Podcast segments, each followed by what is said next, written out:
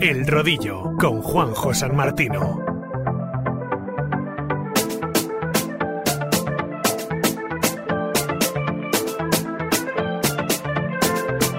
Bambini giocano in strada, sognando Messi e Neymar, correndo dietro a un pallone, in fuga dalla realtà. Dovresti venire qui. Hola, ¿qué tal? Muy buenas, bienvenidos al Rodillo. Gracias por estar una semana más con nosotros. Hoy vamos a tener programa especial porque vamos a estar hablando con uno de los líderes o de los eh, eh, de las personas que han impulsado el equipo Movistar e-Team. Y para ello vamos a hablar con Juan Pablo Molinero. Juan Pablo, ¿qué tal? Muy buenas. ¿Qué tal? Muy buenas. Muy buenas. Bueno, hemos estado hablando estos dos primeros programas que hicimos de experiencia piloto aquí en el rodillo, de todo lo que es eh, significa el ciclismo de eSports, ciclismo virtual y cómo se ha desarrollado a raíz de bueno pues del confinamiento y de plataformas como pueden ser Swift o Bicool u otras eh, quizás menos conocidas para un público general. Eh, lo primero es decirte que bueno tú estás un poco en la estructura de Movistar, me imagino que también eres ya un convencido, ¿no? De todas las bendiciones que puede tener eh, el ciclismo virtual, ¿no? Para los profesionales. Hace tiempo, hace tiempo que, que estamos convencidos de ello. Eh, de, de lo que no estoy tan convencido es del nombre. No te creas que me acaba de gustar lo de ciclismo virtual. ¿Por qué? Eh, de hecho, cuando, cuando nos pusimos a, a crear eh, Movistar y Team, una de las de las discusiones eh, casi más teóricas que otra cosa, ¿no? Que tuvimos es real y además lo, lo discutíamos, me acuerdo, con la gente de Swift, eh, si estamos hablando de eSports, si estamos hablando de ciclismo virtual, de e-cycling, eh, de ciclismo indoor o de qué estamos hablando. Es verdad que como por lo menos lo, lo plantea Swift, tiene todas las características de los eSports, ¿no? Es decir, es competitivo, puedes jugar online, puedes jugar en red contra otros. Por ahí podríamos eh, entenderlo como, como un eSport. Pero es verdad que estamos también cerca del, eh, del simulador. Al final es el único deporte donde re- porque ni tan siquiera los simuladores de Fórmula 1 son tan reales. Eso es. Aquí re- realmente te subes a, un- a una bicicleta que, que no se mueve porque está anclada a un rodillo, pero que realmente sufres y sudas y, y te esfuerzas como si estuvieses en la carretera, con lo cual eh, muy, muy juego no es.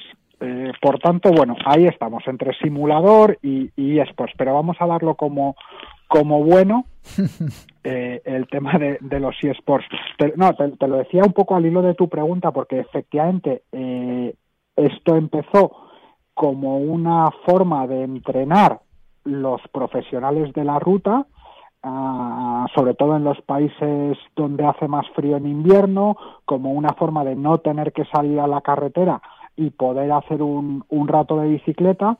Uh, poco a poco fue evolucionando hasta convertirse en lo que es hoy, ¿no? En una disciplina que yo creo que ya tiene entidad propia uh, y que precisamente por eso hemos creado nosotros un equipo que hemos querido que sea un equipo eh, específico de, de, ciclismo de ciclismo virtual, ¿no? Donde la gente que lo compite entrena de una forma diferente, se prepara de una forma diferente y las carreras además o las competiciones no tienen nada que ver con el ciclismo en carretera. Vamos, que aceptamos pulpo como animal de compañía, vale, no pasa nada. Eh, voy a presentar a los dos cracks de, de Petaceta que me acompañan en estos primeros programas, como son David Alcón, Raki, ¿qué tal? Muy buenas, bienvenido al rodillo. Buenas tardes. Y Goyo Jurado, Goyini, nuestro Eusebio Unzue particular, espero que, que, Juan Pablo me lo permita decirlo, ¿no? Nuestro Unzue de Petaceta. Goyo Jurado, ¿qué tal? Muy buenas. Buenas tardes, Juanjo. Muy buenas tardes, Juan Pablo. Bueno, ¿Qué tal? Buenas tardes. Conocéis perfectamente a Juan Pablo, ahí os lo dejo. Si quieres, Goyo, empieza si quieres, eh, tienes alguna pregunta o alguna sugerencia o quieres que hagamos algún tipo de análisis junto con el, pues el representante ¿no? del equipo español, Movistar y Team, que precisamente hemos estado hablando de que son el máximo exponente ¿no? de suite en España. Sí, mira, ya hablando de nacionalidades, pues le iba a hacer la pregunta esa. ¿Qué tal es la gestión de un equipo con tanta diversidad geográfica, ¿no? Y con esa barrera idiomática y con caracteres tan diferentes que hay en los dos equipos Movistar y Team, tanto el de masculino como el femenino? Pues mira, al final eh, sí es verdad que teníamos esa reticencia, pero estamos aplicando exactamente los mismos conceptos que aplicamos a los dos equipos de, carretera que tenemos, el masculino y el femenino, donde cada vez tenemos más corredores extranjeros y donde yo os diría que en los últimos 10, 15 años hemos pasado de utilizar el francés y el italiano junto con el castellano como idiomas del ciclismo a utilizar preeminentemente el inglés. Por tanto, ya en el equipo de ruta, tanto masculino como femenino, en el femenino es evidente porque la líder eh, es una corredora mm. belga, por tanto, perdón, holandesa, y por tanto nos, nos entendemos en, en inglés. Ah, que ya en el equipo masculino tenemos corredores de muchísimas nacionalidades, por tanto el inglés ya es un poco la lengua. Entonces, bueno, pues pues estamos utilizando los mismos criterios, los mismos las mismas formas de funcionamiento y en ese sentido la verdad que eh, la comunicación mm, se está ajustando mucho, os diría, a los estándares del ciclismo profesional hoy en día. eh, Raki, David, bueno, pues oye, mira, yo aprovechando un poco, eh, después de más o menos, calculo así un poco a, a ojo buen cubero, un añito llevamos con el Movistar Team, más o menos, ¿no? Año y poco. Sí, un año, menos, ¿no? justo. Mm. ¿Lo habéis visto, Juan Pablo, las expectativas un poco cumplidas que teníais? ¿O ha ido a mejor, a peor de lo que pensabais? No, eh, efectivamente, yo creo que, que se han cumplido por encima de lo que esperábamos. Es verdad que tuvimos un momento muy relevante que fue el lanzamiento del equipo, donde todo el mundo habló de ello y demás. Eh, y eso que pensábamos que un poco iba a decaer y iba a quedar ahí pues pues tal vez un poco en el olvido ah, la verdad es que no la verdad es que eh, la y la mejor prueba de lo que estoy diciendo es que cada vez nos está ocupando más recursos personales humanos materiales ah, cada vez estamos haciendo más cosas con, con el equipo Mañana, por ejemplo, sin ir más lejos, tenemos una social right en Swift a propósito del Día Internacional de la Mujer. Sabéis que tuvimos eh, por primera vez a todos los corredores del equipo eh, en Almería, en el, en el training camp que hicimos compartiendo con, con los dos equipos de carretera. Allí pudimos hacer un montón de cosas y una de las cosas más chulas que hicimos, que, que seguramente algunos de vosotros habéis visto eh, alguna imagen, fue esa especie de, de test de carrera a one to one. Eh, Movistar y Team contra contra en este caso la gente de GCN y os cuento os cuento esto porque y ya me, me, me adelanto un poco a las siguientes preguntas a, sinceramente creo que el futuro del ciclismo virtual eh, pasa por este tipo de cosas. Al final ver a 200 ciclistas en la pantalla de tu ordenador igual que los ves en la tele a los ciclistas de, de a los profesionales de la ruta creo que aporta relativamente poco, que esa fase ya la hemos pasado. Es decir, el ciclismo virtual lo que nos permite es jugar a más cosas.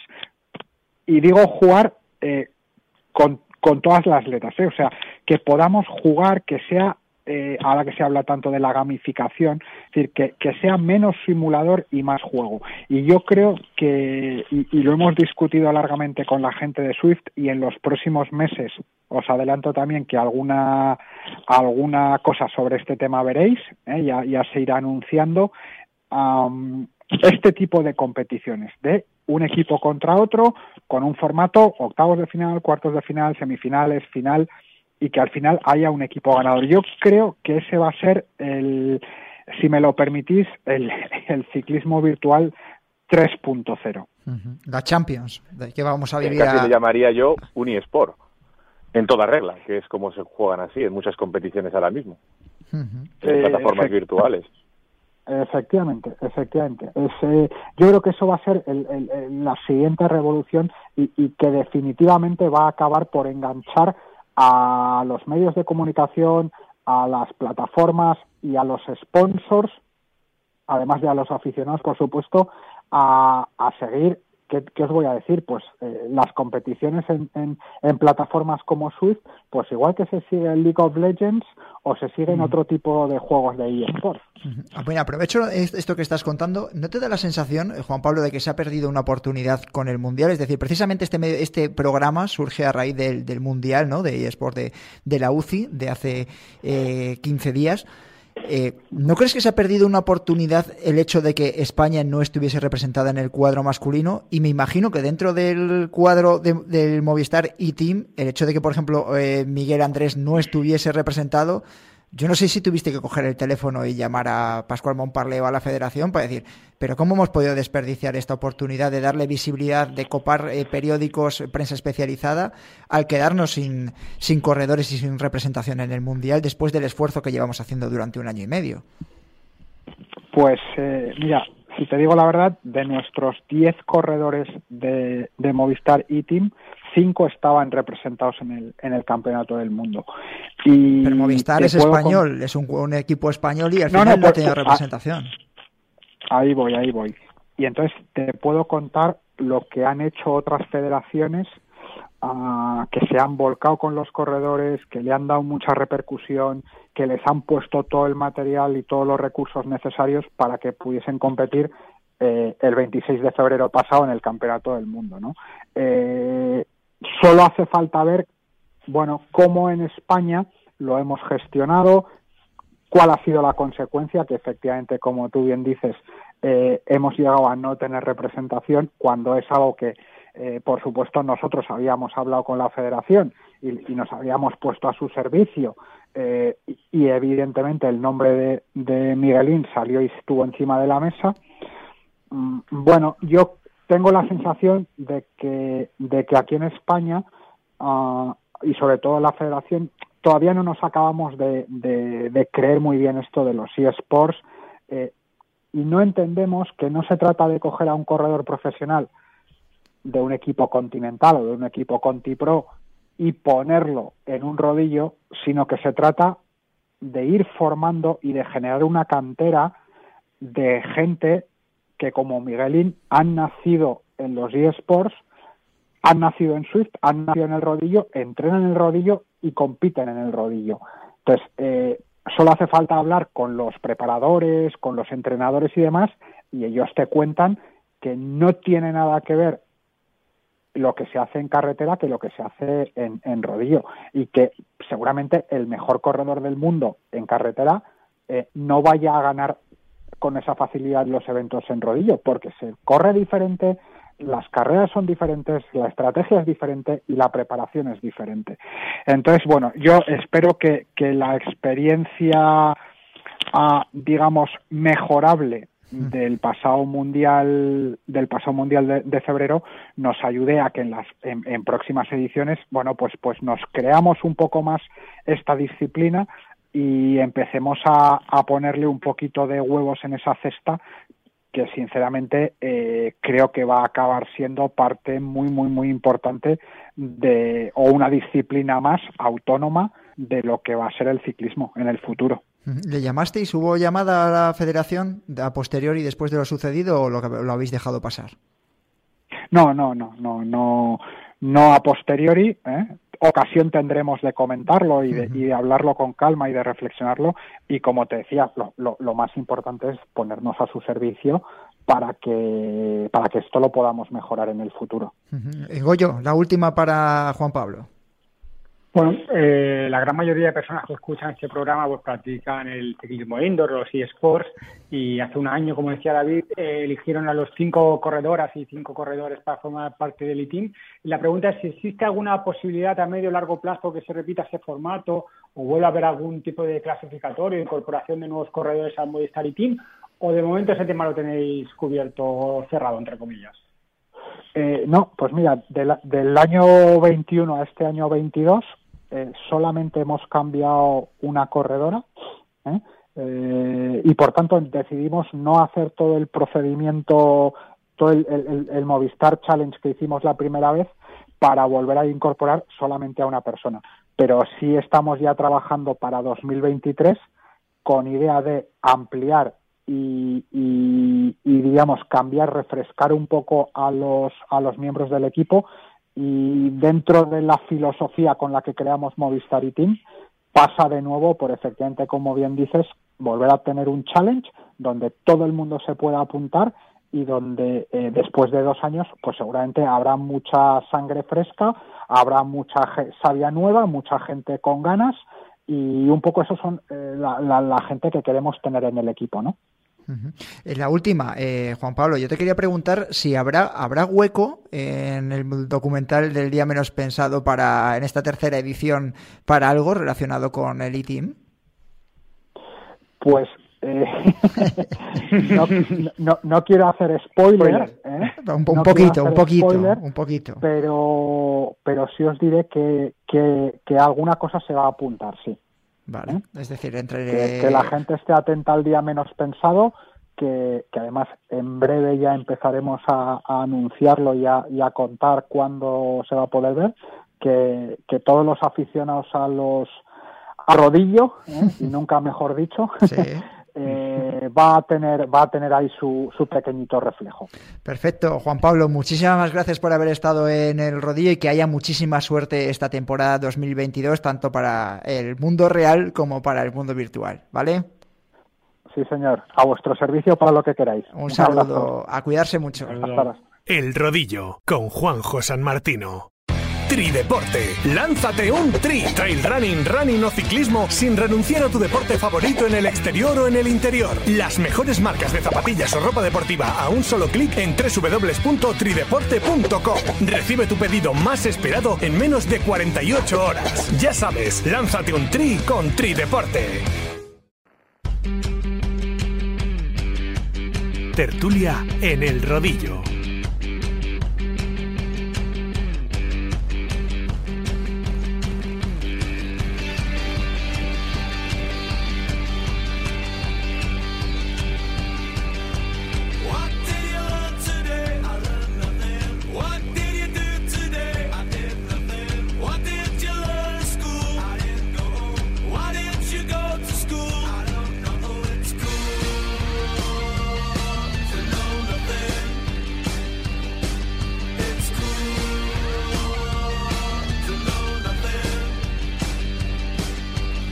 Tiempo de opinión hoy muy cortito, eh, porque Juan Pablo Molinero eh, nos ha dado una, entrevista extensa, ¿verdad? Eh, Raki, Goyi, eh, en la que, bueno, yo no sé qué valoración hacéis de, las palabras. Yo le preguntaba un poquito por el tema de, del Mundial, porque precisamente hablaba de repercusión y de, de, volumen mediático, y a mí me da la, la, sensación de que se ha perdido una gran oportunidad con el hecho de que no, haya, que no hubiese equipo masculino en el pasado Mundial.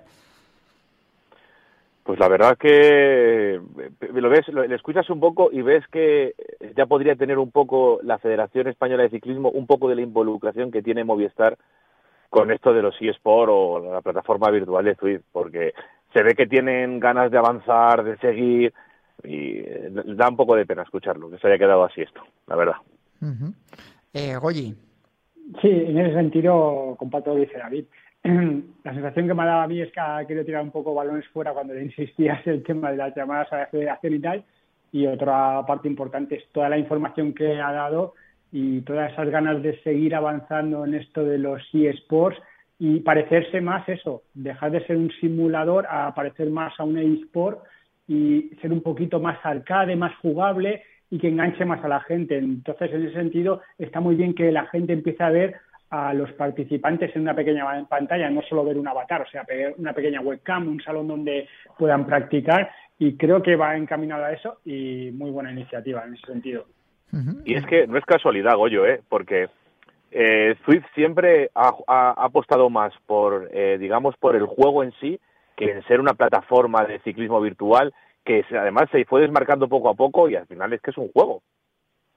Bueno, nosotros su... lo sabemos, ¿eh? cuando hacemos emisiones, las carreras que tienen más emisiones es cuando hay una pequeña webcam y se ve al tío que está sufriendo ahí en su casa. Eso es. En tu caso, ¿verdad? Sobre todo en tu caso. Sí, sí, sí, sí, sí, sí en mi caso, sí. Yo estoy enamorado de un chino, siempre lo digo. ¿Por qué? A ver, cuéntanos eso. Hay un, en, chino, en YouTube hay un chino que sube auténticas eh, atrocidades encima de la bicicleta porque el hombre sufre a, a, una intensidad máxima y se le ve sufrir, da igual que gane, que pierda, celebra y hace dedicatorias como si fuera Paul Pogba, eh, le ves pegar manotazos, insultar a sus contrincantes, es un auténtico espectáculo. Eh, la verdad es que luego no me extraña que nos llamen frikis. Mira, se ríe hasta Gonzalo Martín, nuestro técnico aquí en, en, Radio Marca. Eh, la otra lectura es que me ha gustado mucho la pregunta que le has hecho, Goyo, relacionada con cuándo abren las puertas ¿no? del Movistar y Team, porque me imagino que a raíz de todo lo que ha movido este año, hay muchos jugadores, muchos eh, corredores virtuales que estáis o hay gente interesada ¿no? y que puede aspirar a, enfundarse el maillot virtual del Movistar.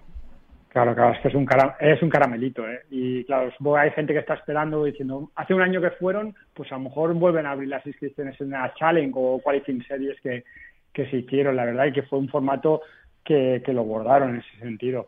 Eso, es que Miguel y Miana son dos colonizadores, son le dieron un caramelito, pero es que eres una bolsa. Ahora es, ahora es mucho más grande. Ya se ha visto en este año el, recorrido y la repercusión que ha tenido y va más. Eh, antes de que escuchemos una cosita, os quería preguntar un poco pequeño balance de las ZRL.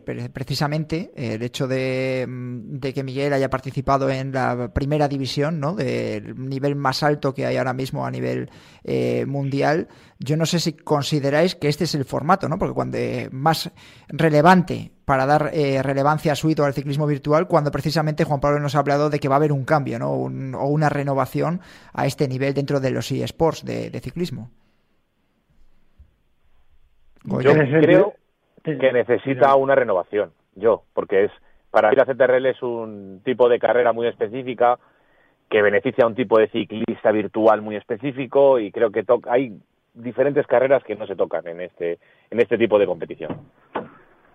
Sí, las de larga distancia, ¿no? A lo mejor. Pero, el, formato que ha conseguido VTRL, que es la que organiza la Quick Racing League, la verdad es que dio en el clavo porque es lo que más suele llenar a la gente, el poder eh, formar parte de un equipo y tu actuación individual que sume para el equipo. Eso crea una, implicación y un vínculo entre el propio equipo eh, que es lo que engancha de las ZRL. Nosotros tenemos como 12 o 13 equipos y luego esos pequeños subgrupos que se hacen en el grupo grande de PetaZ es lo que va creando esa hermandad o esa cohesión grupal.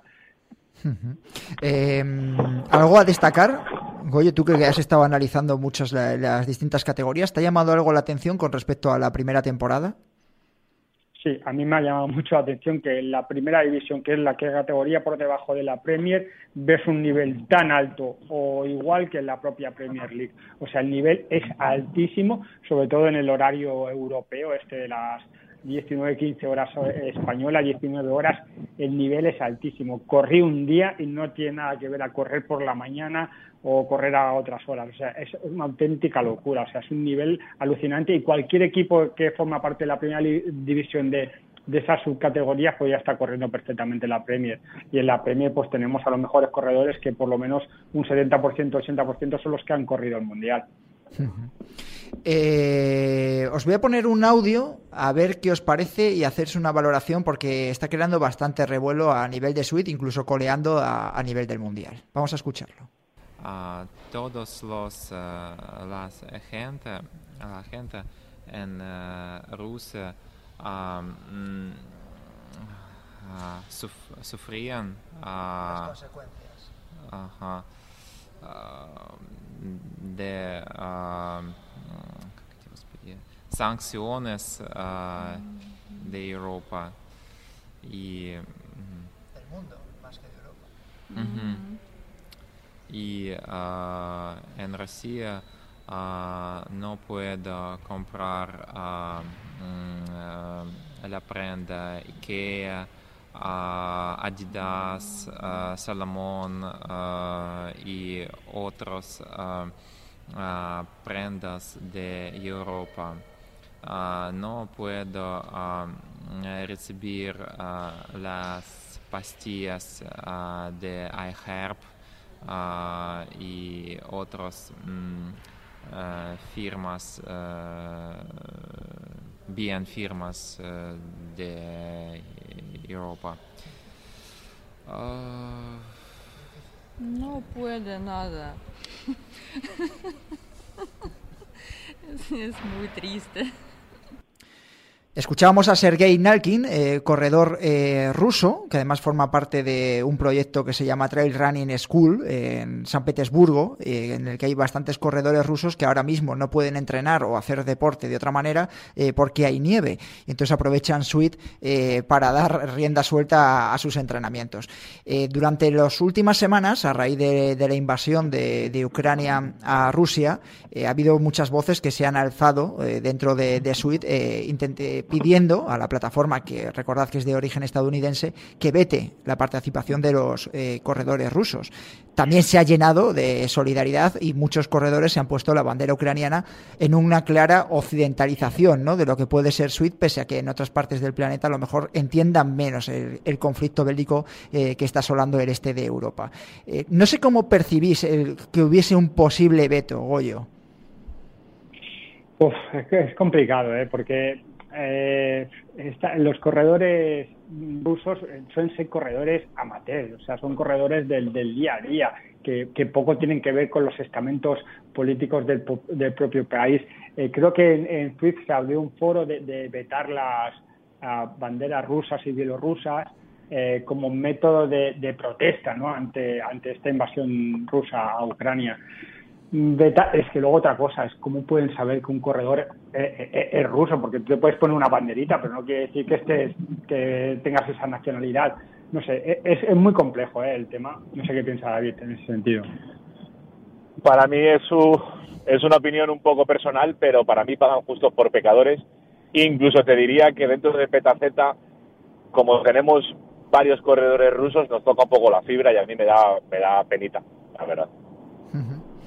Vamos, que sois partidarios de que no hubiese ningún tipo de veto.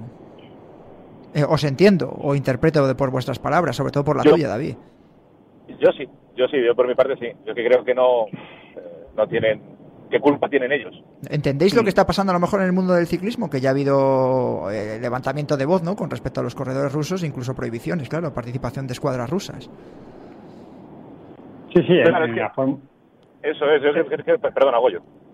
No, no, que la Fórmula 1 lo hemos visto, Mazepin eh, ha sido expulsado de Haas, el, veto a los eh, atletas rusos a competir en, competiciones internacionales, pero es que estamos hablando de un, tema más popular, ¿no? O sea, es gente de a pie la que está aquí, que no son, digamos, estandartes de, un país, son gente que está en su casa entrenando.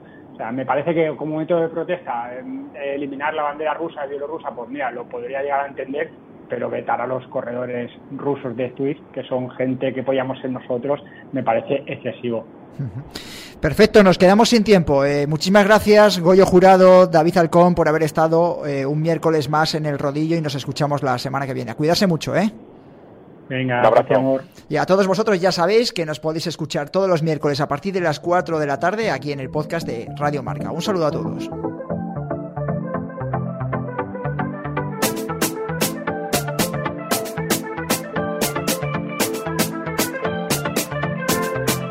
Bambini giocano in strada, sognando Messi e Neymar, correndo dietro a un pallone, in fuga dalla realtà.